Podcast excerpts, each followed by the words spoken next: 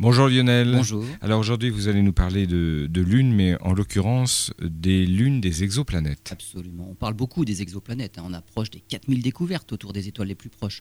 Beaucoup de grosses planètes comme notre, notre Jupiter. Mais qu'en est-il des exolunes? Surtout des exolunes justement en orbite autour des planètes géantes situées dans la zone d'habitabilité, un peu comme Pandora dans le film Avatar. Même si pour l'instant on n'en a découvert aucune, on peut raisonnablement penser que ce qu'on peut observer dans le système solaire, c'est aussi probablement produit ailleurs. Et de la Terre jusqu'à Pluton, on connaît pas moins de 175 lunes. Et certaines sont recouvertes de glace et abritent très probablement un océan. Parmi les exoplanètes, 121 sont des géantes situées dans la zone habitable de leur étoile. Et on peut penser qu'elles sont accompagnées de satellites.